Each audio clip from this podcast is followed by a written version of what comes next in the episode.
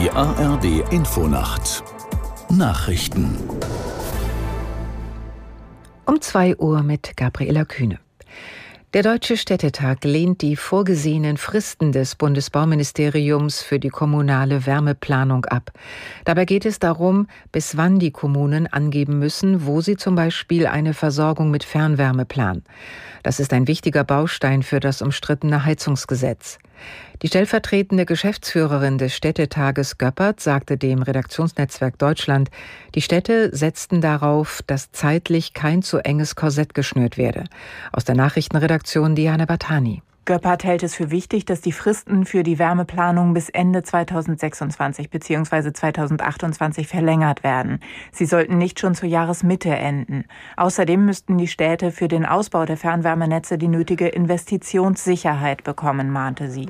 Nach dem überarbeiteten Gesetzentwurf des Bauministeriums sollen größere Städte ihre Wärmepläne bis Mitte 2026 vorlegen, kleinere Kommunen ihre bis Mitte 2028, also jeweils ein halbes Jahr früher als ursprünglich vorgesehen.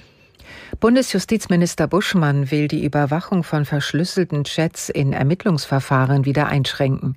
Die derzeitige Regelung berge die Gefahr einer Totalausforschung einer Person.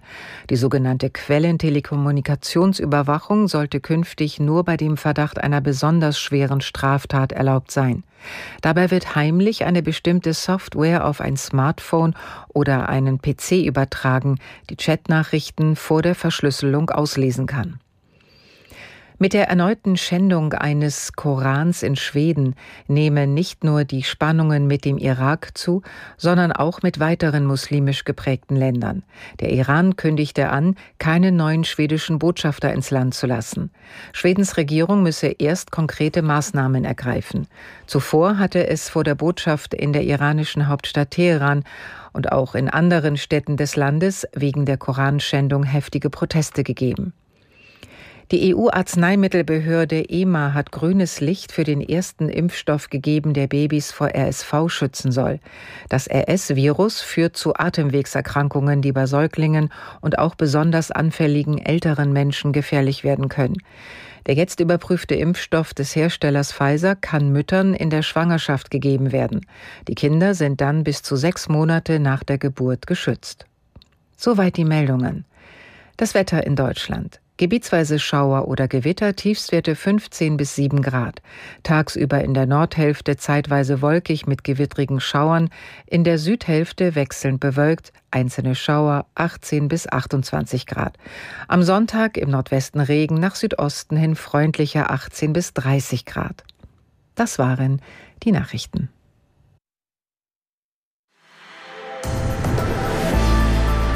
Der Verkehrsservice in der ARD Infonacht. Hier ist nochmal die Falschfahrerwarnung für die Landesstraße Ludwigshafen am Rhein, Friesenheim-Hemshof. Zwischen der B9 Ludwigshafen-Pfingstweide und der Kreisstraße 1, alter Autobahnzubringer, kommt Ihnen ein Falschfahrer entgegen. Vorsicht dort bitte. Die Autobahn 3 Oberhausen Richtung Arnheim ist zwischen dem Kreuz Oberhausen und Dienstlaken Süd nach einem Unfall gesperrt. A3 Frankfurt Richtung Würzburg zwischen Offenbach und Hanau 5 Kilometer Stau. Nochmal A3 Nürnberg Richtung Passau zwischen Eicher vorm Wald und Passau Nord 8 Kilometer stockend. Die A8 Karlsruhe Richtung Stuttgart ist zwischen Karlsbad und Pforzheim West wegen Aufräumarbeiten gesperrt, dadurch mehrere Kilometer Stau. Die Umleitung führt über Karlsbad. Die A13 Dresden Richtung Berlin ist zwischen Großreschen und Bronco wegen Lkw-Löscharbeiten gesperrt. Die A40 Dortmund Richtung Essen ist zwischen Dortmund-Hombruch und Dortmund-Barup wegen Bauarbeiten bis Montag früh gesperrt.